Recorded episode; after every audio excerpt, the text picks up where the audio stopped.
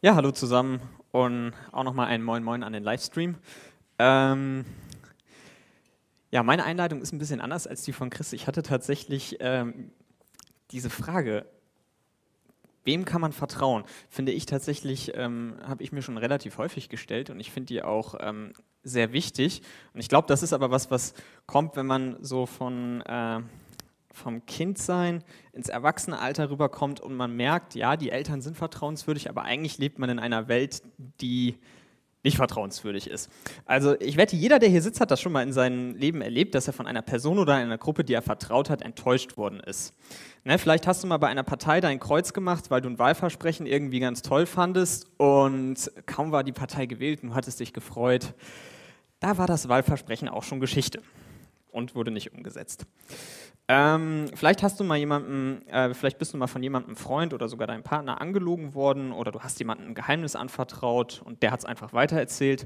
Vielleicht hast du mal einen Kaufvertrag über irgendwas abgeschlossen und das Kleingedruckte nicht gelesen und am Ende wurdest du betrogen. Ne? Der klassische Handyvertrag, also diese Handyvertragsfallen gab es ja mal eine Zeit lang.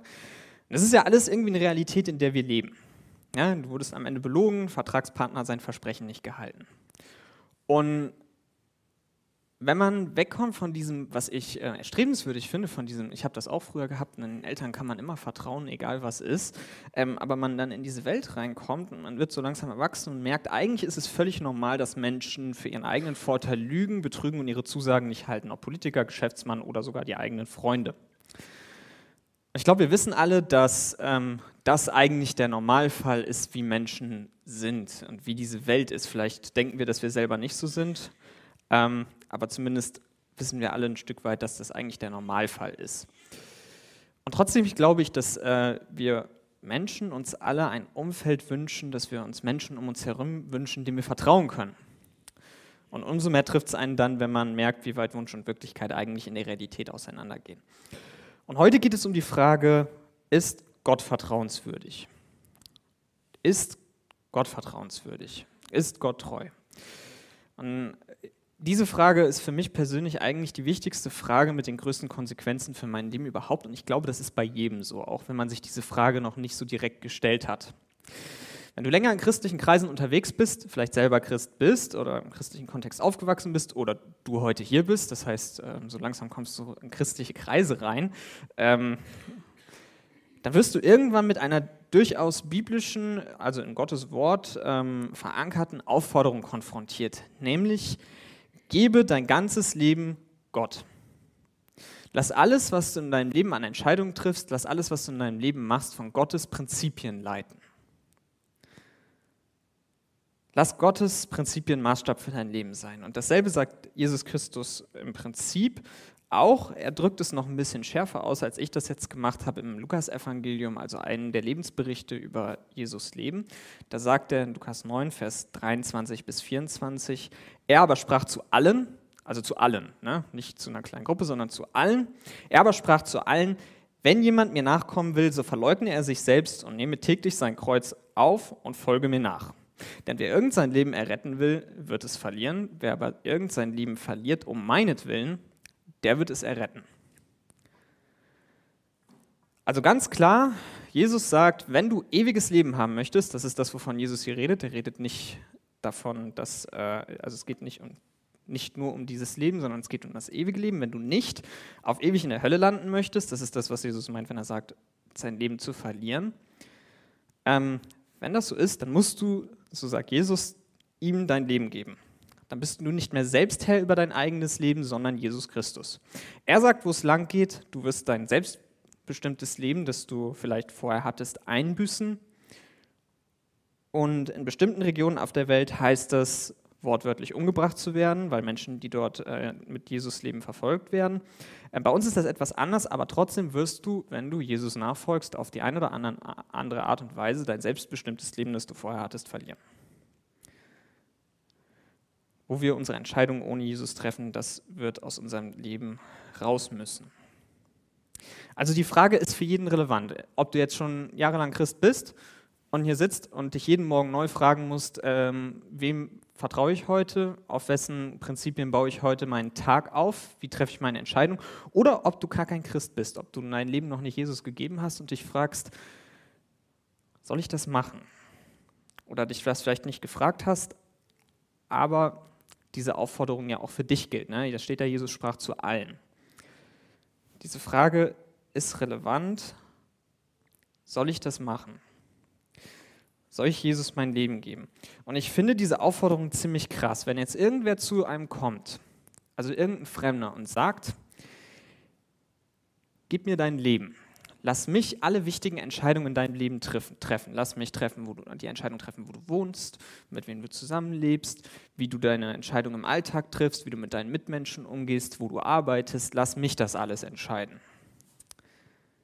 Wenn so jemand zu mir kommen würde, dann würde ich den angucken und einen Vogel zeigen. Dann würde ich sagen, nein. Du bist verrückt. Warum fragst du mich sowas überhaupt? Nun ist Jesus nicht irgendjemand, sondern Gottes Sohn, der aus den Toten wieder auferstanden ist. Äh, das spricht auf jeden Fall für ihn. Ähm, aber trotzdem, ganz ehrlich, ich habe mit dieser Aufforderung jeden Tag zu kämpfen. Ja, jeden Tag, wenn man aufwacht, ähm, das zu machen, was Jesus von einem möchte und nicht das, was man vielleicht selber möchte. Und ich glaube, das hat seinen Grund. Ähm, und das ist jetzt so ein persönliches Problem von mir, aber vielleicht kann sich jemand ja auch, vielleicht kennt ihr das ja. Ich habe ein Problem, ihm zu vertrauen häufig. Ähm, ich habe Schwierigkeiten mit dieser Frage, kann ich Gott vertrauen? Ist der vertrauenswürdig, der da diesen Wahnsinn von mir fordert, mein Leben komplett aufzugeben und ihm zu geben? Ich habe Schwierigkeiten, diese Frage mit Ja zu beantworten. Und ich finde, das macht Sinn, weil wenn wir wirklich in unsere Welt reingucken, ähm, dann ist eigentlich ja Untreue, dann ist nicht vertrauenswürdig sein der Normalfall. Ja? Deswegen ist es ja auch völlig normal, dass ich als Mensch sage, wenn irgendwer zu mir kommt und sagt, gib mir dein Leben, den ich nicht kenne, dass ich sage, nein, äh, geh weg von mir und halte bitte mindestens fünf Meter Abstand. Ähm, ja, also das ist der Normalfall. Und ich habe ja gesagt, es ist so, wenn das jemand Fremdes, wenn jemand Fremdes zu mir kommen würde und das sagen würde, wie gesagt, ich würde den Vogel zeigen, ihn für verrückt erklären. Und da sieht man das andere Problem. Als Mensch haben wir immer das Problem, dass wir Gott in unserem natürlichen Zustand eigentlich gar nicht richtig kennen. Ja, als Sünder, als normaler Mensch, jeder, jeder Mensch, der irgendwann mal auf diesem Planeten geboren wurde, ist ein Sünder, ich auch und jeder, der hier sitzt. Ähm, wir kennen Gott nicht richtig, deswegen haben wir Probleme, ihm zu vertrauen. Ja, und erst wenn wir von ihm errettet werden, dann können wir ihn kennenlernen. Ja, auch dann kennen wir Gott noch nicht richtig, richtig, aber wir können ihn langsam kennenlernen.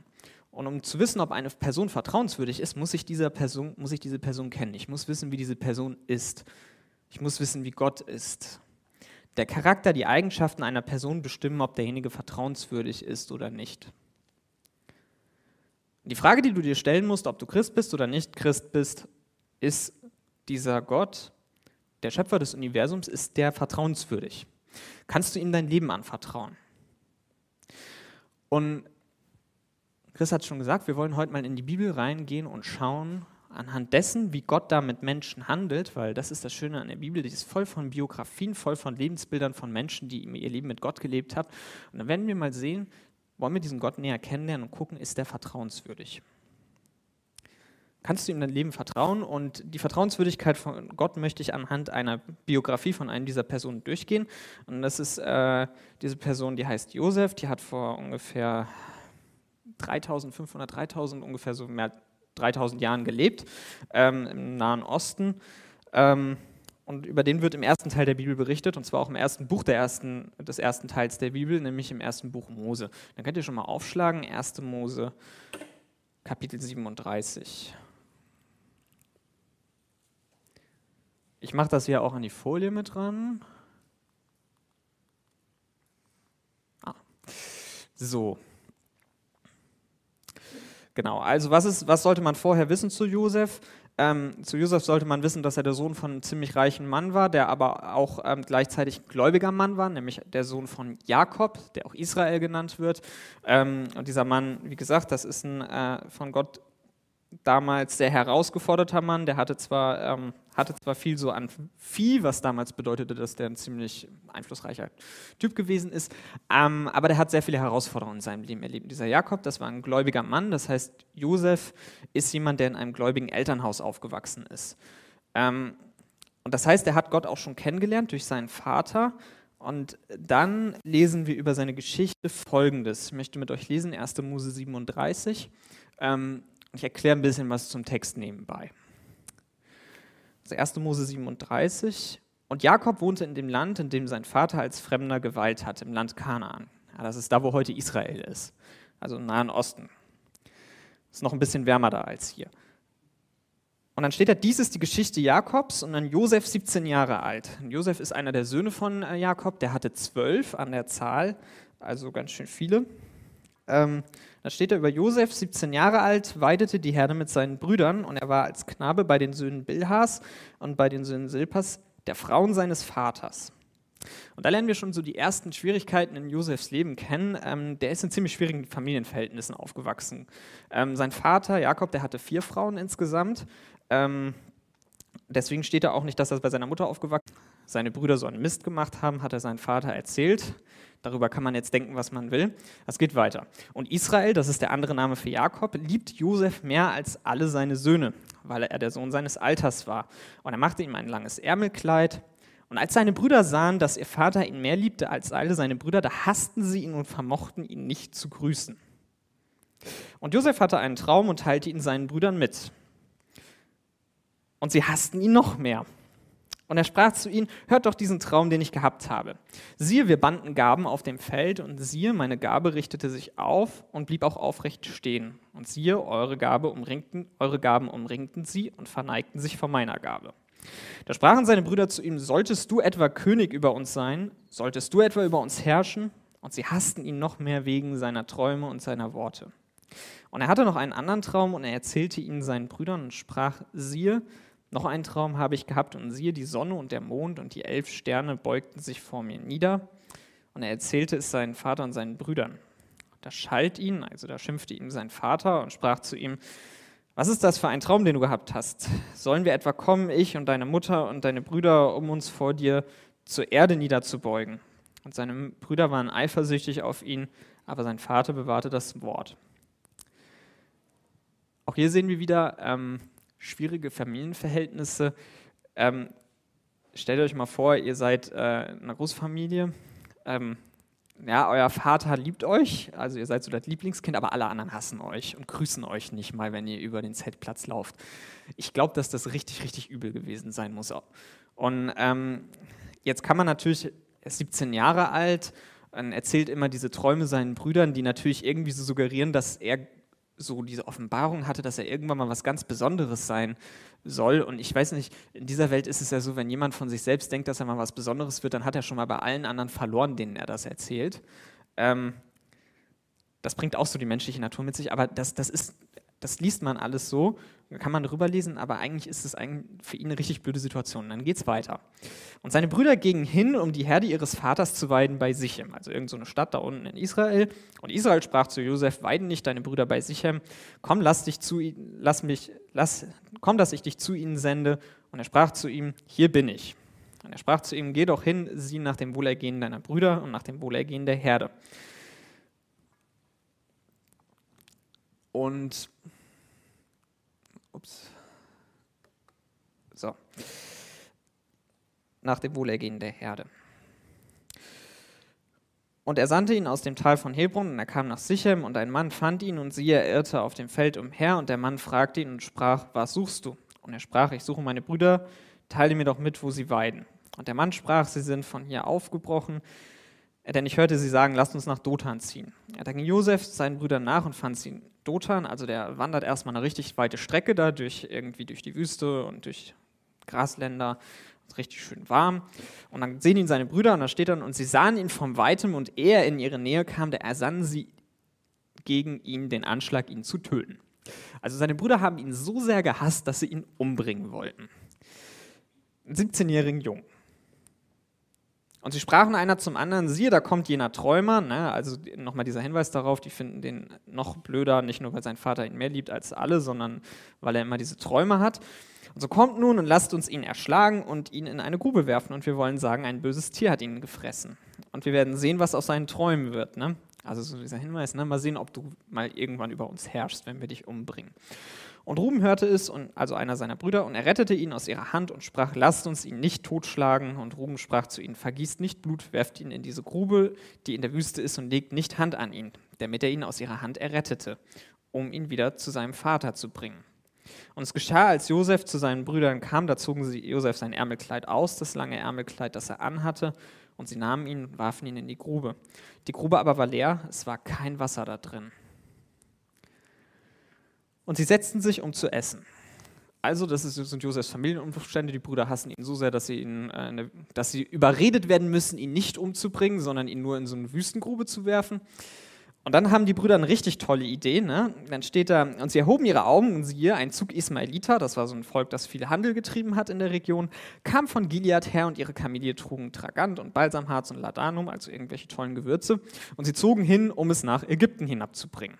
Ja, Ägypten ist ja weniger weit entfernt von Israel als von uns. Da kann man schon mal mit einer Karawane hinziehen. Und da sprach Judah zu seinen Brüdern, also auch einer der Brüder von Josef, der hat so eine richtig tolle Idee. Er sprach, was ist für ein Gewinn ist es, dass wir unseren Bruder erschlagen und sein Blut bedecken? Kommt, lasst uns ihn doch an die Israeliter verkaufen.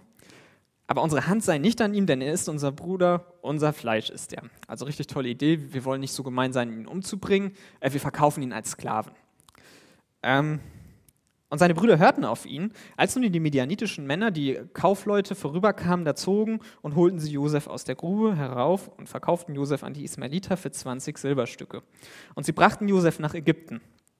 Und als Ruben zur Grube zurückkam und siehe, also Ruben, der Bruder, den eigentlich retten wollte, und Josef war nicht in der Grube, da zerriss er seine Kleider, damals so ein Ausdruck von Trauer, ne? dieses Nein, und dann zerreißt er seine Kleider. Und er kehrte zu seinen Brüdern zurück und sprach, der Knabe ist nicht da und ich, wohin soll ich gehen? Und sie nahmen das Ärmelkleid Josefs und schlachteten einen Ziegenbock und tauchten das Ärmelkleid in das Blut und sie schickten das lange Ärmelkleid hin und ließen es ihrem Vater bringen und sagen, dies haben wir gefunden. Erkenne doch, ob das das Ärmelkleid deines Sohnes ist oder nicht. Und er erkannte es und sprach, das Ärmelkleid meines Sohnes, ein böses Tier hat ihn gefressen. Josef ist gewiss zerrissen worden. Jakob zerriss seine Kleider und legte Sacktuch um seine Lenden, und er trug Leid um seinen Sohn viele Tage.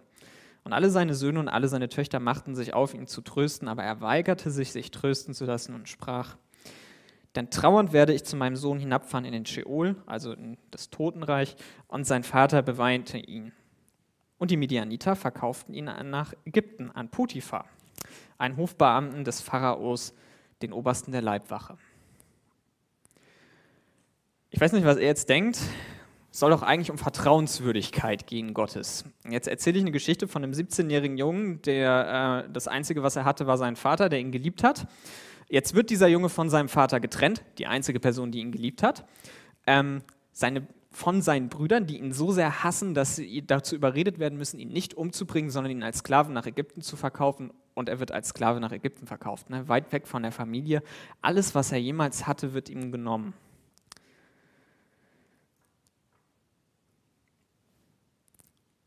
Ziemlich schlimme Situation.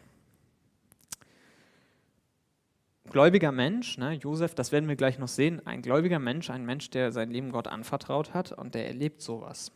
Und heute soll es um die Vertrauenswürdigkeit Gottes gehen. Das ist vielleicht so die erste Botschaft, die man von heute mitnehmen kann, ist, Gott lässt zu, dass schlimme Dinge passieren. Gott lässt zu, dass Menschen, die ihm vertrauen, schlimme Dinge passieren, wie seine komplette Familie einzubüßen und als Sklave nach Ägypten verkauft zu werden und dass seine Familie einen hasst. Schwer zu verdauen.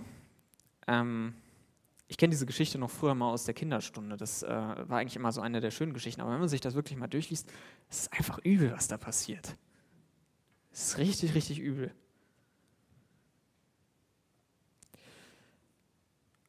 Aber es geht weiter. Kapitel 38 müssen wir jetzt überspringen, weil da geht es um Judah und nicht um Josef. Aber in Kapitel 39 geht es weiter. Ne? Die Geschichte ist nicht zu Ende. Josef wird nach Ägypten verkauft und im Kapitel 39 geht es weiter. Da steht, und Josef wurde nach Ägypten hinabgeführt, das haben wir schon äh, eben äh, gesehen. Das wird jetzt nur noch mal wiederholt, weil Kapitel 38 so ein Einschub ist.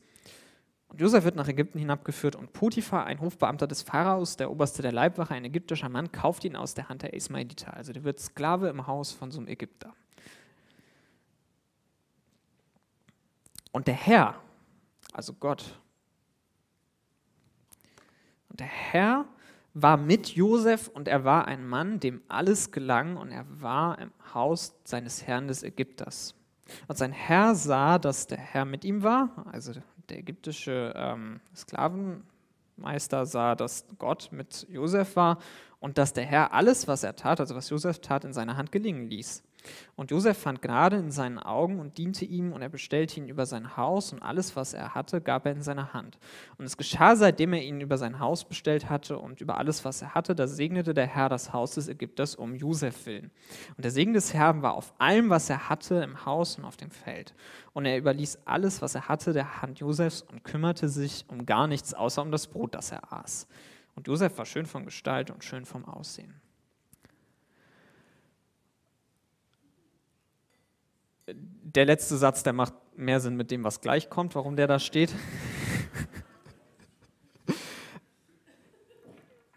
Wenn wir diesen Text so lesen, müssen wir uns immer noch vor Augen halten, richtig, richtig üble Situation. Also will ich, will ich nicht erleben, das will keiner erleben. Aber was wir hier sehen ist, und ähm, das ist der Punkt, Gott lässt schlimme Dinge zu, aber Gott geht mit Menschen in diese schlimmen Situationen rein. Wenn Menschen Gott vertrauen, dann geht Gott mit Menschen in schlimme Situationen rein, mit einem Josef in eine schlimme Situation mit rein, auch wenn er sie zulässt und segnet ihn darin, in dieser Situation und hilft ihm. Ja? Also Gott verlässt niemanden, Gott bewahrt Menschen auch in schlimmen Situationen und Gott segnet Menschen sogar in schlimmen Situationen, trotz schlimmen Situationen. Ja? Also das ist, merkt ihr diesen Kontrast, dieses Gegenteil, so eigentlich total blöde Situation und ein Mann, dem alles gelingt. Das ist ja schon ziemliche Spannung, in der man da steht. Vielleicht kennst du das auch aus deinem Leben als Christ. Diese Situation ist blöd und wann endet die endlich? Wieso passiert mir sowas? Aber irgendwie ist doch Segen drauf. Irgendwie ist doch Segen drin. Irgendwie ist Gott mit reingegangen in diese Situation. Das ist das, was Josef hier erlebt. Und das ist ein erster Blick auf das, was Gottes Vertrauenswürdigkeit und Treue bedeutet. Na, diese Treue mit in diese Situation reinzugehen, diese Vertrauenswürdigkeit, er gibt trotzdem Segen in dieser Situation. Deswegen sehen wir, der Herr war mit Josef, auch wenn er ihn in diese Situation hat kommen lassen, und er war ein Mann, dem alles gelang. Und jetzt geht es weiter. Na, da stand Josef war schön und von Gestalt und schön von Aussehen. Ähm, sehr trocken beschrieben. Es geht weiter. Ja? Also der ist da jetzt Sklave in diesem Haus und der ist für alles zuständig. Der Putifar, der macht gar nichts mehr. Der isst nur noch Brot, steht da. Also wahrscheinlich macht er noch ein paar andere Sachen. Vielleicht geht er seinen Hobbys nach. Aber Josef kümmert sich um alles. Und dann steht da, ja, also wir haben gerade erlebt, schlimme Situation, Gottes Treue in dieser schlimmen Situation. Jetzt geht es weiter. Und es geschah nach diesen Dingen, da warf die Frau seines Herrn, also von Potiphar, ihre Augen auf Josef und sprach, liege bei mir. Das muss man übersetzen, das ist ein äh, etwas dreiste Anmache und heißt nichts anderes als äh, schlaf mit mir. Ähm, das ist das, was die Frau von Potiphar möchte. Auch da sehen wir, die Bibel ist immer sehr direkt und manchmal etwas trocken, ähm, aber doch immer sehr informativ. Er aber weigerte sich und sprach zu der Frau seines Herrn, siehe, mein Herr, also Potiphar, kümmert sich um nichts bei mir im Haus und alles, was er hat, hat er in meine Hand gegeben. Niemand ist größer in diesem Haus als ich. Und er hat mir nichts vorenthalten als nur dich, da du seine Frau bist. Und wie sollte ich diese große Bosheit tun und gegen Gott sündigen? Und da sehen wir den ersten Hinweis darauf, dass Josef Gott vertraut hat und weiter den Weg mit Gott gegangen ist. Ne? Also ganz ehrlich, stell dir mal vor, du wirst als Sklave nach Ägypten verkauft. Dann ist doch das Letzte, woran du denkst als normaler Mensch, ja, aber ich muss jetzt irgendwie Gottes Moralvorstellung genügen. Ja? Also Gottes Moralvorstellung in so einer Situation ist, du sollst nicht begehren deines nächsten Frau. Also, nee, das darfst du nicht machen, Josef. Ähm, selbst wenn es niemand rauskriegt, Gott sieht es und Josef sagt ja, ja zu den Geboten Gottes und er sagt, er sagt das nicht, weil er nur Angst vor Potiphar hat, sondern er sagt das, weil er Gott vertrauen möchte, weil er Gott fürchtet, weil er sagt, er möchte Gott treu bleiben. Also wir sehen, Gott, äh, äh, Josef ist ein gläubiger Mensch und trotz dieser Situation bleibt sein Vertrauen weiter auf Gott und das ist, ein, wie gesagt, eine richtig üble Situation. Da hätte er auch sagen können, nö, ist mir egal, was Gott sagt. Und es geschah, als Josef Tag für Tag ansprach, ne, also die gibt nicht auf, sondern macht weiter, das muss richtig zermürbend gewesen sein, und er nicht auf sie hörte, bei ihr zu liegen, also äh, hatte ich ja eben erklärt, und bei ihr zu sein, da geschah es an einem solchen Tag, dass er ins Haus ging, um seine Arbeit zu tun. Also Josef geht, will seinen Job machen und kein Mensch von den Leuten des Hauses war dort im Haus. oh, richtig gefährliche Situation. Und sie, also die Frau, ergriff ihn bei seinem Gewand, ne, sie wird jetzt richtig übergriffig und sprach, liege bei mir. Er aber ließ sein Gewand in ihrer Hand und floh und lief hinaus. Ne, also Josef lässt sich gar nicht auf diese Situation rein, er merkt, es wird hier gefährlich und rennt raus. Und es geschah, als sie sah, dass er sein Gewand in ihrer Hand gelassen hatte und hinausgeflohen war, da rief sie die Leute ihres Hauses und sprach zu ihnen und sagte, seht, hat uns ein, seht, er hat uns einen hebräischen Mann, also das ist die Herkunft von Josef, der ist ein Hebräer, hergebracht, damit er Scherz mit uns treibt. Und das ist eine nette Umschreibung für, ähm, da gibt es heute, glaube ich, bösere Worte für, ne? will der mich, hm, hm, hm. ähm, er ist zu mir gekommen und bei mir zu liegen. Ne? Und das, was sie damit impliziert ist, ist, dass er nicht nur dahin gekommen ist, also sie behauptet, Josef wäre nicht nur hingekommen, um sie zu verführen, sondern um sie regelrecht zu vergewaltigen. Und ich habe mit lauter Stimme gerufen wir wissen, die Situation war ein bisschen anders, als sie das beschrieben hat. Und es geschah, als er hörte, also als Josef hörte, dass ich meine Stimme erhob und rief, da ließ er sein Gewand neben mir und floh hinaus. Und sie legte sein Gewand neben sich, bis sein Herr nach Hause kam. Ne? Also die Frau hat das Gewand von Josef, ne, ihr Beweisstück, legt das neben sich und wartet, bis Potiphar nach Hause kommt. Und sie redete zu ihm nach diesen Worten und sprach, der hebräische Knecht,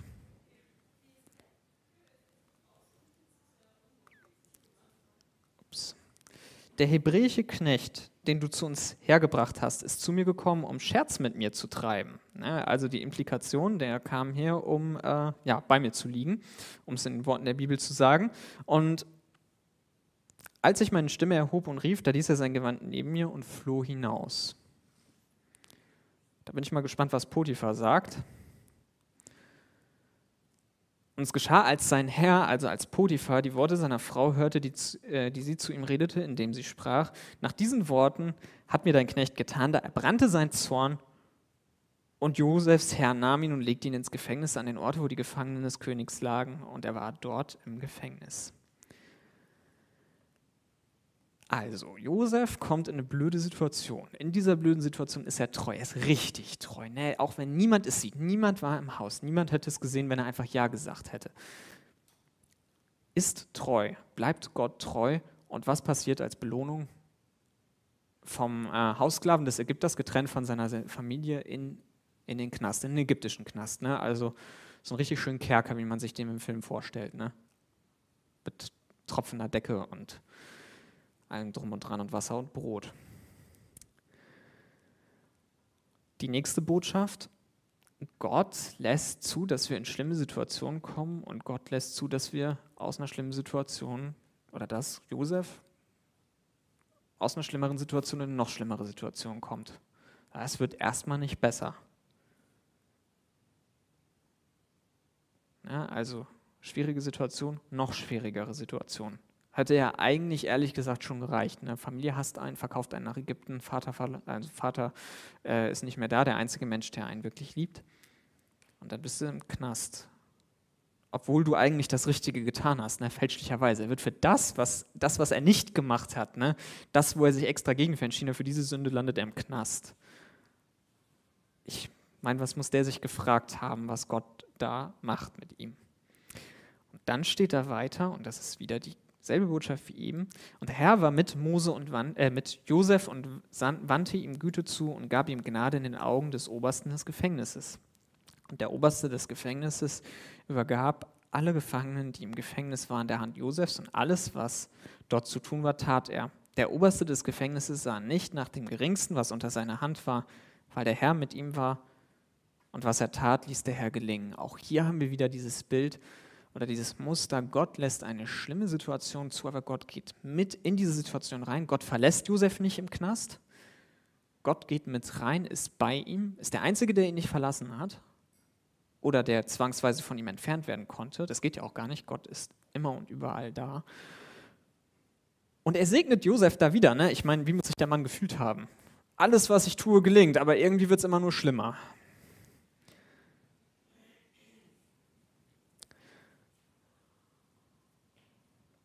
Tja, wie geht's weiter? Also jetzt haben wir erstmal gesehen, Gott, dass Gott vertrauenswürdig ist und das ist äh, Spoiler-Alarm, also ich werde es am Ende sagen, Gott ist vertrauenswürdig, auch wenn ich das selbst Schwierigkeiten habe, das manchmal zu glauben. Ähm, Gott ist vertrauenswürdig, aber sowas kann passieren, ja. Also vor sowas ist, bist du da nicht geschützt, wenn du Gott vertraust. Aber Gott geht mit in die Situation rein und Gott segnet in dieser Situation. Und es geht weiter. Ja, die Geschichte geht noch über die gesamten folgenden Kapitel, deswegen fasse ich das jetzt etwas zusammen. Josef ist in diesem Kerker. Und in diesem Kerker, das ist, der, das ist das Gefängnis, wo dann die ganzen Gefangenen vom Pharao reinkommen, da kommt auch irgendwann der Bäcker und der Mundschenk des Pharaos mit rein. Also der Pharao hatte seinen Privatbäcker und er hatte auch seinen privaten Mundschenk. Mundschenk ist äh, der Typ, der, der muss vor ihm den Wein trinken. Als Pharao hast du so die Angewohnheit, dass dein Wein manchmal vergiftet ist, weil irgendwer dir krumm kommen will. Und äh, der Mundschenk, der war so ein bisschen dafür verantwortlich, dass der Wein nicht vergiftet war, beziehungsweise dass, wenn der Wein vergiftet ist, der Mundschenk zuerst vergiftet wird und der Pharao das dann rechtzeitig merkt. Das ist ein toller Job. Beide haben aber irgendwas gemacht, was der Pharao nicht so toll fand. Ähm, und dann hat der Pharao die in den Knast gesteckt. Ich weiß nicht, was die gemacht haben. Ob, ähm, naja, dazu steht nichts im Text. Naja, und auf jeden Fall haben diese beiden dann komische Träume. Also der Mundschenk träumt was Komisches, der Bäcker träumt was Komisches und äh, damals war das noch so, da hatten die Leute so ein bisschen anderes Verhältnis zu ihren Träumen. Da war das dann immer eine Botschaft von irgendwelchen übernatürlichen sonst irgendwas. Und äh, tatsächlich ist es so, dass in der Bibel manchmal, nicht immer, aber manchmal tatsächlich äh, davon berichtet wird, dass Gott durch Träume zu Menschen spricht. Und in dem Fall ist das so, Josef ist ein Mann, der sich mit Träumen auskennt. Und äh, die beiden diskutieren über ihre Träume, was das denn bedeutet. Und dann sagt Josef hier, ich kann, Gott hat mir die Gabe gegeben, das hat Gott ihm gegeben, äh, diese Träume deuten zu können. Ja, auch hier, Josef ist treu. Josef ähm, versucht Gott zu dienen in dieser Situation, ne, im Kerker, in dem er gelandet ist. Er ist treu in dieser Situation und dann deutet er die Träume und naja, der, der Traum vom Bäcker bedeutet, dass der Pharao ihn irgendwann umbringen wird, also in drei Tagen. Nicht so die tollste Botschaft. Der Traum vom Mundschenk bedeutet, dass der Mundschenk nach drei Tagen wieder seine alte Stelle bekommt. Also du kriegst deinen Job wieder und du wirst äh, aufgehängt das ist die Botschaft und ähm, das passiert dann auch tatsächlich. Der Bäcker wird, ähm, am, der Pharao hat Geburtstag und denkt sich, hm, was kann ich heute Gutes tun oder auch nicht Gutes tun und hängt seinen Bäcker auf. Ähm, und den Mundschenk setzt er in die alte Stelle wieder ein. Also ein äh, Monarch, wie er im Buche steht. Und Josef sagt dann zu dem Mundschenk, ähm, leg doch mal ein gutes Wort beim Pharao für mich ein. Ich bin hier unschuldig in diesem Kerker. Und das ist vielleicht so eine Situation, wo er dachte, das ist mein Weg raus. Da hat Gott, da hat Gott mir jetzt meinen Ausweg geschenkt. Und dann kommt der Mundschenk zum äh, Pharao und vergisst Josef. Der vergisst das einfach. Also ich meine, wie kann man sowas vergessen? Auch da sehen wir, manchmal kann es sein, dass dann so eine Situation kommt, wo, wo man dann denkt, ah, das wird jetzt besser und Erstmal noch nicht. Aber nach zwei Jahren, und zwei Jahre im ägyptischen Knast kann, glaube ich, eine ziemlich lange Zeit sein, nach zwei Jahren hat der Pharao plötzlich zwei ziemlich komische Träume. Ja, der träumt da was auch was mit Landwirtschaft zu tun hat, ne? so sieben magere, sieben fette Kühe, die aus dem Fluss rauskommen und dann kommen sieben dünne Kühe und fressen die sieben fetten Kühe auf. Also auch alles biologisch nicht so ganz 100% korrekt, aber der fragt sich auch, was bedeutet dieser Traum? Und dann geht dem Mundschenk plötzlich ein Lichtlein auf, der sagt, Moment, ich war doch in diesem Knast und da war doch dieser Typ, der mir gesagt hat, dass ich aus dem Knast rauskomme. Der Josef. zwei Jahre, zwei Jahre zwischen Josef hofft, gleich kommen sie und holen mich raus. Und es passiert nichts, zwei Jahre lang. Nach zwei Jahren sagt dann der Mundschenk des Pharaos, ja, also ihr seht, Gottes Wege sind vielleicht nicht immer so linear, wie man sich das gerne wünscht. Also so stellt ab, manchmal gibt es Umwege. Aber nach zwei Jahren sagt der Pharao, holt den raus, der muss mir sagen, was dieser Traum bedeutet. Und innerhalb von einem Tag auf den anderen ist Josef plötzlich aus dem Knast raus und soll dem Pharao diesen Traum deuten. Und Josef deutet dem Pharao den Traum. Der Traum bedeutet, dass sieben Jahre kommen, wo Ägypten komplett super Ernten hat. Es wird alles perfekt. Und die haben totalen Überfluss und danach kommen sieben Jahre, wo gar nichts ist. Sieben Jahre mit Ernteausfällen, sieben Jahre Dürre, sieben Jahre da geht alles den Bach runter. Und dann sagt Josef zu dem Pharao, ihr müsst in den sieben Jahren, wo ihr, ähm, wo ihr Überfluss habt, müsst ihr ganz viel Getreide sammeln, sonst werdet ihr diese sieben Jahre nicht überleben als Volk. Und dann sagt der Pharao, ja, ich muss ja irgendwen haben, der über das Land, der das für mich macht. Ne? Als Pharao, als König äh, habe ich ja Besseres zu tun, als äh, mich darum zu kümmern, dass hier das Getreide eingesammelt wird. Und dann macht er Josef zum zweitmächtigsten Land, Mann des Landes. Und das müsst ihr euch vorstellen, was das für ein Kontrast ist. Ägypten damals die Weltmacht und dann bist du auf einmal vom, vom Knastbruder zum unschuldigen Knastbruder zum zweitmächtigsten Mann der Welt. Innerhalb von einem Tag. Was wir hier sehen, ist, dass Gott nicht nur in diese Situation mit reingeht, sondern auch aus den Situationen wieder rausführt. Und das war nicht nur, ich glaube, dass das für Josef nicht einfach nur so diese Situation war, wo, ähm, ja, jetzt ist alles gut und ich bin jetzt plötzlich nicht mehr im Knast, sondern es ist einfach eine komplette 180-Grad-Wende. Und das möchte ich gerne nochmal mit euch lesen, 1. Mose 41, wo das so ein bisschen zusammengefasst ist, was äh, passiert. So, da die Auflösung. Ja, 1. Mose 41, Vers 44 bis 52.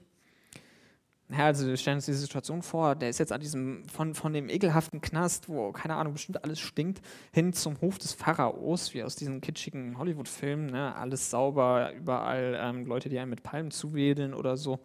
Ne? Und dann Vers 44 steht, und der Pharao sprach, also der mächtigste Mann der Welt zu dem Zeitpunkt, sprach zu Ägypten, ich bin der Pharao und ohne dich soll kein Mensch seine Hand und seinen Fuß aufheben im ganzen Land Ägypten. Also mit anderen Worten, ich bin der Boss, ich bin der Erste, aber ohne dich passiert hier gar nichts.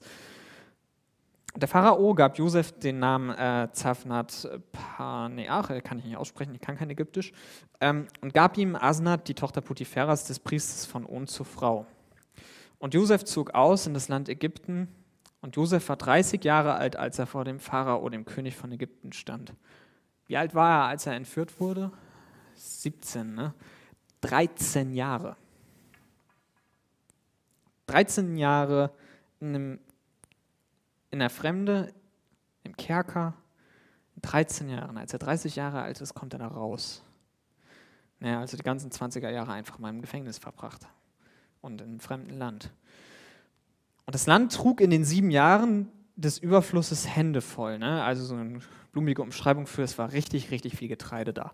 Und er sammelte alle Speise der sieben Jahre, die im Land Ägypten gewesen waren, und brachte die Speise in die Städte der Speise und die Speise der Felder, die im Umkreis der Städte waren, brachte er dort hinein. Und Josef schüttete Getreide auf wie Sand des Meeres. Über die Maßen viel, bis man aufhörte es zu zählen, denn es war ohne Zahl. Und Josef wurden zwei Söhne geboren, ehe das Jahr der Hungersnot kam, die Asenat ihm gebar. Und jetzt werden wir mal sehen, was Josef zu dieser ganzen Situation denkt. Die Tochter Potipheras des Priesters von On und Josef gab dem Erstgeborenen den Namen Manasse Vielleicht habt ihr so eine Bibel mit Fußnoten, dann könnt ihr mal gucken, was dieser Name bedeutet. Also bei mir steht drin, der vergessen macht. Und dann sagt er auch selber, denn Gott hat mich vergessen lassen, all meine Mühsal und das ganze Haus meines Vaters. Und dem zweiten gab er den Namen Ephraim, denn Gott hat mich fruchtbar gemacht im Land meines Elends. Und hier sehen wir Josef, ne, der, hat, der hat darunter gelitten, was passiert ist. Ne? Da steht da nicht so viel drin, da steht nicht viel darüber, was Josef denkt. Aber für Josef war das das Land seiner Mühsal. Er hat seine ganze Familie verloren. Der hat, eigentlich hat er fast alles verloren. Und Gott lässt ihn das am Ende vergessen. Am Ende dieser Situation gibt Gott ihm alles wieder. Ja? Der hat wieder eine Familie, er hat seine Freiheit wieder, ja, er steht, er fährt durchs ganze Land Ägypten, der konnte hin, wo er wollte, nicht mehr im Gefängnis. Und von der Erniedrigung des äh, Sklaven, des, ähm, des am Ende auch im Gefängnis sitzenden, hin zum zweitmächtigsten Mann der Welt. Ich frage mich, was für ihn so das Wichtigste war, aber ähm, das ist so eine andere Sache. Aber Gott wendet dieses Schicksal zum Guten. Ja? Es ist nicht alles, wie es genau vorher war, aber Gott gibt ihm das, was er verloren hat, hier wieder. Ja? Muss man sich äh, auch vor Augen halten, dass er 13 Jahre lang echt darunter gelitten hat, aber Gott wendet das, die Sache hier zum Guten. 13 Jahre Mühsal, was Gott persönlich für Josef macht, finde ich krass und ich finde es auch krass, wie Josef darauf einsteigt. Gott sagt, Gott hat mich vergessen lassen. Alles, was dann schlimmen Dingen war. Das Ganze liefert für ihn noch keine Erklärung. Ne? Vielleicht hat er, hat er sich ja gefragt, warum hat Gott das Ganze denn überhaupt zugelassen? Ne? Das war jetzt ein bisschen aufwendig. Ähm, ein bisschen krass, 13 Jahre lang. Also das Ganze bietet keine Antwort darauf, was warum das jetzt passiert ist. Aber es bietet für ihn Trost. Es bietet für ihn ein Ende dieser Situation. Es bietet für ihn auch in gewisser Weise einen Ausgleich für das, was er verloren hat. Und das macht Gott hier. Also das ist auch Teil dieser Geschichte. Und ich hatte schon gesagt, es erklärt für ihn nicht so ganz, warum Gott das zugelassen hat, aber es geht noch weiter. Ja, innerhalb dieser sieben Jahre ähm, des Überflusses passiert gar nichts, aber diese sieben Jahre Hungersnot, die kommen nicht nur über Ägypten, sondern die kommen auch über das Land Israel. Und dann passiert was ganz Spannendes. Plötzlich schickt äh, Jakob, der lebt ja zu diesem Zeitpunkt dann noch, seine Söhne nach Ägypten und sagt, holt mal Getreide. Ich weiß, es gibt in Ägypten Getreide, wir haben keins mehr. Und dann gehen seine Brüder dahin und landen plötzlich vor Josef. Also Josef ist da so zweitmächtigster Mann, irgendwie alles zum Ende gebracht. Vielleicht fragt er sich noch, warum ist das passiert und plötzlich stehen seine Brüder vor ihm, die ihn nicht erkennen. Und am Ende ist es so, dass durch ganz, ganz viele komplizierte Wendungen, also ich empfehle das mal durchzulesen, das ist wirklich spannend, dass am Ende Josefs ganze Familie nach Ägypten zieht und dort von ihm versorgt wird. Ja, also diese Situation wird von Gott dazu verwendet, dass Josefs ganze Familie gerettet wird vor dem Hungertod. Und letztendlich ist es dann das auch am Ende, was Josef dann über diese Situation denkt. Er hat 13 Jahre lang seine 20er im Knast verbracht, fände ich nicht toll ne, was Josef zu dieser Situation ganz am Ende denkt, wenn er sieht, was Gott daraus gemacht hat. Das steht in 1. Mose 50, Vers 20. Und ähm, da stehen seine Brüder vor ihm. Na, Jakob, sein Vater, ist da zu dem Zeitpunkt mittlerweile tot und die haben furchtbare Angst, dass er sie jetzt umbringt, so als Rache, ne, weil die haben ihn als Sklaven nach Ägypten verkauft. Das ist nicht nett. Ähm, sagen Sie ihm, bitte bring uns nicht um. Unser Vater hat gesagt, du sollst uns nicht umbringen, hat er gar nicht, aber sagen Sie ihm so.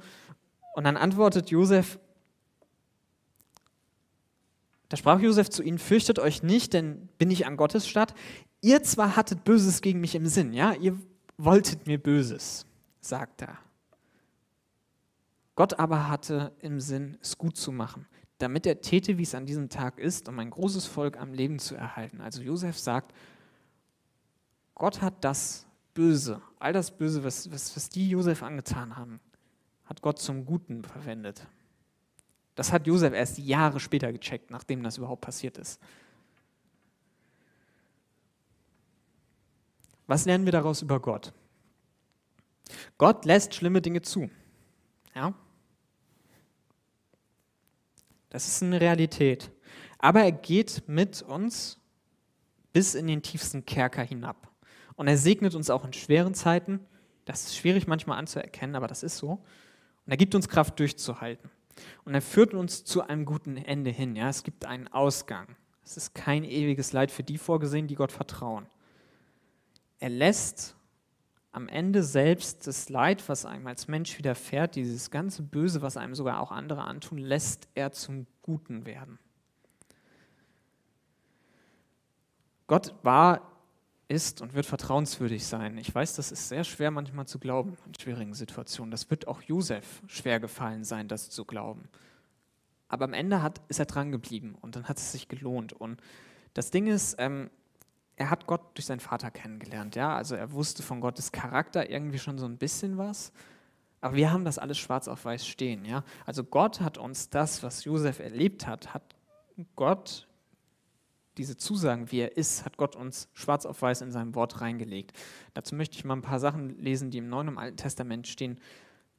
Ne, Gottes Verheißung an uns. Ne, das ist eine Ausweis, das ist nicht alles. Es gibt noch viel, viel mehr. Aber das sind so ein paar Verheißungen, die ich finde, die das widerspiegeln, was auch Josef hier widerfahren ist und wieso ich denke und ich glaube, dass wir Gott vertrauen können, auch wenn das manchmal schwierig ist.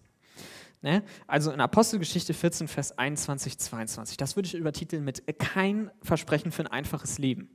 Kein Versprechen für ein einfaches Leben. Ja, da steht, Da geht es um Paulus und Barnabas, das waren zwei Missionare, die haben das Evangelium an Leute verteilt. Ja, nicht mit Traktaten oder mit Flyern oder wie auch immer man das heutzutage macht, sie sind da hingegangen, den Leuten das erzählt.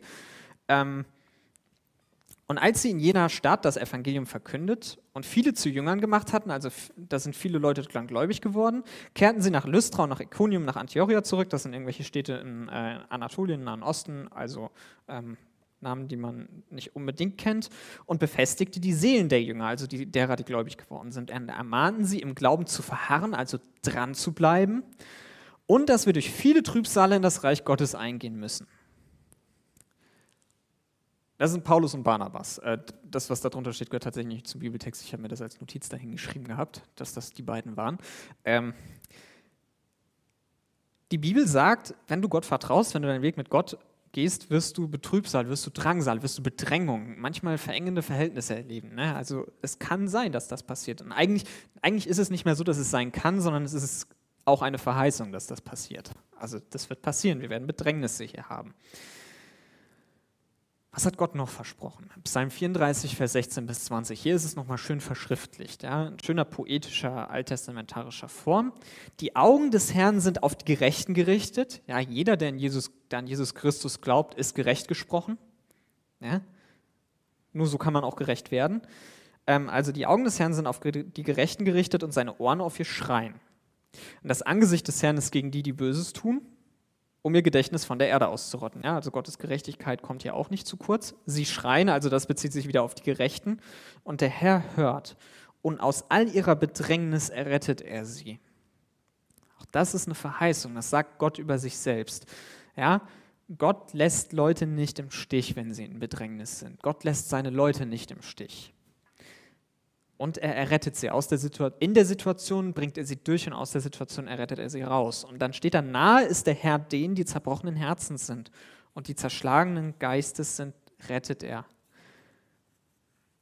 Gott bleibt da. Gott ist treu, auch in schwierigen Situationen ist er da. Dann steht da, zahlreich sind die Widerwärtigkeiten des Gerechten. Ich finde das Wort super, Widerwärtigkeiten. Das, ähm, das fasst vieles gut zusammen. Dann steht da aber, aus ihnen allen errettet ihn der Herr. Ja, die Verheißung ist, Gott bringt dich durch und Gott bringt dich aus dieser Situation auch irgendwann wieder raus, auch wenn es mal dauert. Ne? Was verheißt Gott uns noch? Keine Überlastung. In 1. Korinther 3, 10, äh, Vers 13, da sagt Paulus, keine Versuchung hat euch ergriffen als nur eine menschliche. Finde ich auch manchmal schwer zu akzeptieren, aber steht da so.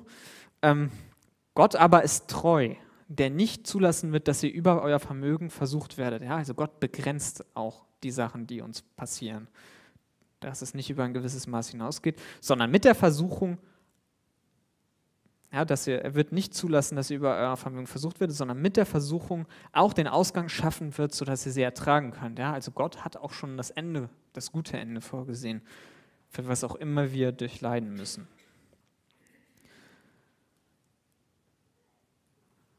Das ist vielleicht noch, ähm, wenn es nicht eindeutig genug war, ne, Johannes 15, Vers 6 bis 7, wenn ihr in mir bleibt, das sagt Jesus, also wenn ihr dranbleibt und meine Worte in euch, so werdet ihr bitten, um was ihr wollt und es wird euch geschehen. Das ist auch eine Verheißung, die Gott gegeben hat. Auch wenn man da häufig warten muss. Und kein verlorenes Leid. Römer 8, Vers 28. Wir wissen aber, dass denen, die Gott lieben, alle Dinge zum Guten mitwirken, denen, die nach Vorsatz berufen sind. Ich finde das auch manchmal echt schwer zu glauben. Ne? Also nicht nur, was ich selber so erlebt, sondern auch, was ich von anderen höre, wo man sich denkt, da, da jetzt zu überlegen, das will Gott jetzt zum Guten verwenden, aber Gott hat es versprochen. Gott hat diese Dinge, die Josef widerfahren sind, uns versprochen. Ja, mit, er hat uns schwierige Situationen versprochen, er hat uns versprochen, in die Situation mit reinzugehen, er hat uns versprochen, uns in diesen Situationen zu wahren und uns auch aus der Situation wieder rauszuführen.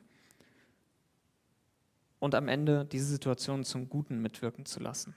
Und das, was ich finde, was das wichtigste Versprechen ist, ne, kein ewiger Tod, Johannes 11, Vers 25 bis 26 sagt Jesus, Jesus sprach zu ihr, das geht über das hinaus, was Josef erlebt hat und was, also was Josef, Josef hat es erlebt, aber was Josef wusste. Ja, Josef kannte dieses Versprechen nicht. Jesus sprach zu ihr, ich bin die Auferstehung und das Leben. Wer an mich glaubt, wird leben, auch wenn er stirbt. Und jeder, der lebt und an mich glaubt, wird nicht sterben in Ewigkeit.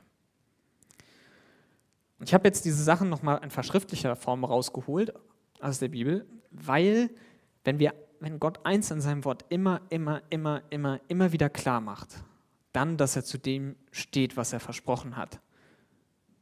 Gott stellt sich uns als vertrauenswürdige Person dar. Ja, er ist derjenige, der sein Wort hält. Na, hier gibt es kein Kleingedrucktes. Gott hält, was er versprochen hat, auch wenn er lange warten lässt. Ne? Erinnert euch, 13 Jahre musste Josef warten. Ich kenne einen, der noch länger gewartet hat, also auch aus dem Alten Testament, das ist der Urgroßvater von Josef. Ne? Der hatte ein bisschen anderes Problem, der hatte nämlich keine Kinder und wollte gerne welche haben.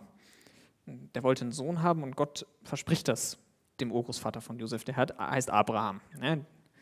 Und Gott sagt ihm, ich gebe dir nicht nur ein Kind, ich mache ein ganzes Volk aus dir und aus diesem Volk wird irgendwann mal ein Segen ausgehen für alle Völker. Das ist Gottes Versprechen an Abraham. Und nur damit ihr mal so den Zeitraum habt. Das Versprechen, das Gott Abraham gegeben hat in Bezug auf den Nachkommen, hat 25 Jahre gedauert. 25 Jahre lang hat der Mann gewartet. Das Versprechen, dass dieser verheißene Nachkomme kommt, der ein Segen sein soll für alle, hat 2000 Jahre gedauert. Nach 2000 Jahren hält Gott auch dieses andere Versprechen, das erstmal ein bisschen strange klingt. Wie kann denn Abraham ein Segen für alle Nationen sein? Kann er, weil einer der Nachkommen von Isaak, Abrahams Sohn, war Jesus Christus, ist Jesus Christus. Ja, Jesus Christus ist dieser verheißene Nachkomme, der als Segen für alle Nationen kommen soll, für alle Völker. Und was ist dieser Segen? Jesus Christus, der Sohn Gottes, einer der Nachfahren von Abraham, ist Gott Mensch geworden. Ja? Und in seinem Menschsein war er einer der Nachfahren von Abraham. Und das ist derjenige, der ans Kreuz gegangen ist und gestorben ist und wieder auferstanden ist. Warum hat er das gemacht? Ich hatte es am Anfang schon mal beiläufig erwähnt. Jeder von uns, wir alle haben das Problem, dass wir Sünder sind. Wir kennen Gott eigentlich nicht. Wir sind von ihm getrennt. Und deswegen machen wir ganz, ganz viele Sachen, die schlecht sind in Gottes Augen. Und deswegen sagt Jesus auch, na, jeder, der sein Leben liebt, jeder, der, der nicht umkehrt von seiner Sünde, der wird sein Leben verlieren. Was meint er damit? Irgendwann werden wir uns alle für das verantworten müssen, was wir in diesem Leben getan haben. Jede Lüge, jede Halbwahrheit, jedes Mal, wenn wir selber nicht treu gewesen sind, wenn wir nicht vertrauenswürdig gewesen sind, jedes Mal, wenn wir schlecht über jemanden gedacht haben, das ist dann alles vor einem heiligen und gerechten Gott offengelegt. Und dann kann es nur eigentlich diese Trennung geben zwischen uns von Gott, weil wir, das hat Jochen uns ja schon gesagt, wir passen nicht zu Gott. Und der Segen, den Gott versprochen hat, der, den er Abraham versprochen hat, der 2500 Jahre lang auf sich hat warten lassen, ist, dass Gott selber Mensch wird, sein Leben für uns hingibt, aus den Toten wieder aufersteht und sagt, jeder, der daran glaubt, jeder, der glaubt vertraut, dass Jesus Christus das getan hat. Und jeder, der dann in der Konsequenz Jesus sein Leben anvertraut, dass derjenige Vergebung für seine Sünden kriegt, das ist alles ausgelöscht, ja, und ewiges Leben bekommt, statt ewiger Verdammnis. Es ist dieser Segen Abrahams, den Gott versprochen hat, schwarz auf weiß, auf den man 2500 Jahre lang warten musste, aber er hat es gehalten. Gott hat dieses Versprechen gehalten. Und Gott wird auch alle diese Versprechen, die da stehen, halten, inklusive des allerletzten Versprechens. Ne? Auch wenn das manchmal schwer zu verglauben ist. Aber das hängt ja letztendlich daran, was Gott versprochen hat. Was lernen wir daraus für uns? Wenn du gläubig bist, wenn du Christ bist, wenn du sagst, du hast Jesus dein Leben übergeben, ne, dann hast du sicherlich die Situation, dass du jeden Morgen oder mal mehr, mal weniger dir überlegen musst, vertraue ich heute Gott? Mache ich weiter? Dann, wenn du diese Situation hast, dann leg deine Sorgen bei Gott ab, hoffe auf Gottes Versprechen. Egal in welcher Situation du gerade bist, stütze dich auf Gottes Verheißung. Ja? Wenn du mit Sünde kämpfst, ja, es gibt Leute, die, eigentlich, das ist fast jeder, ich glaube, wenn man sich wirklich selbstkritisch hinterfragt, merkt man, man hat immer wieder Sachen, die nicht zu Gott passen in seinem Leben, wo man gegen kämpft. Und vielleicht kämpft man jahrelang und vielleicht ändert sich erstmal nichts. Wenn du mit Sünde kämpfst, Gott hat versprochen, dich zu, äh, dich zu befreien. Gott hat versprochen, dass wenn du zu ihm betest und bittest, dass Gott dich von Dingen befreit, dass er das tut. Er hat nicht versprochen, wann. Und er hat in seinem Wort sicherlich klar gemacht, dass Dinge länger dauern können. Aber er hat versprochen, dass er dich befreit wenn du einsam bist. Ja, das kann auch mal vorkommen. Gott lässt dich niemals alleine. Ja, wie Josef, der da in irgendeinem Kerker in Ägypten sitzt, Gott geht mit. Und er hat auch versprochen, dein Gebet zu erhören. So viel zu der vierten Verheißung. alltägliche Versorgung ist für uns bisher nicht so relevant gewesen. Ne? Aber kann es sein in den nächsten Jahren? Ich meine, äh, äh, die Bad News sind ja im Moment so ein bisschen am Kommen. Ja, Gott hat versprochen, uns zu versorgen, auch materiell.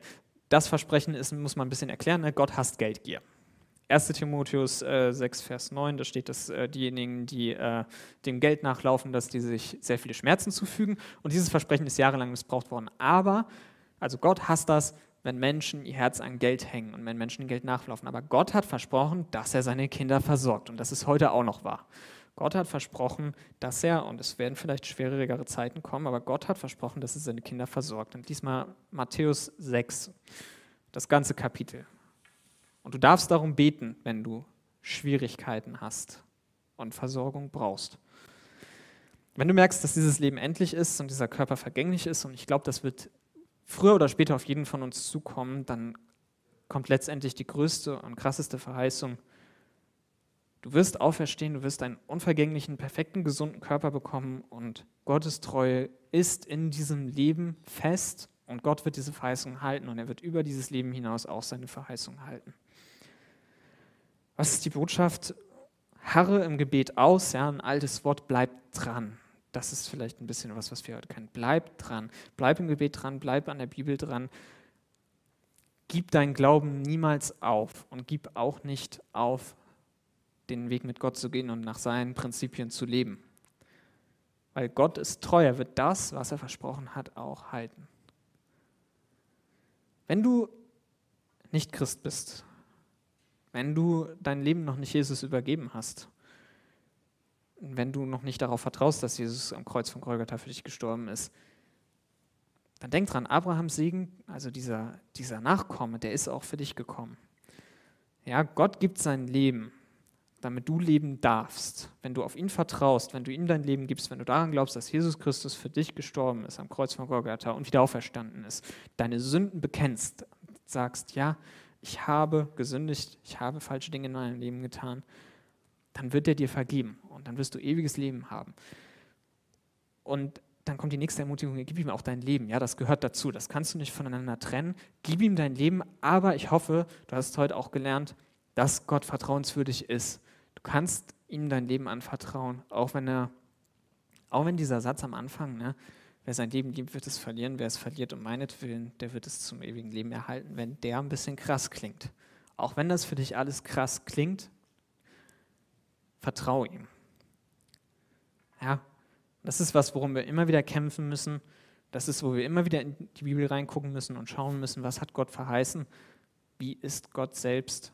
Und dann können wir auch irgendwie schwierige Situationen in unserem Leben durchstehen mit ihm. Ohne ihn wird das nichts. Und damit ähm, kann man diese Frage beantworten, ist Gott vertrauenswürdig? Ja.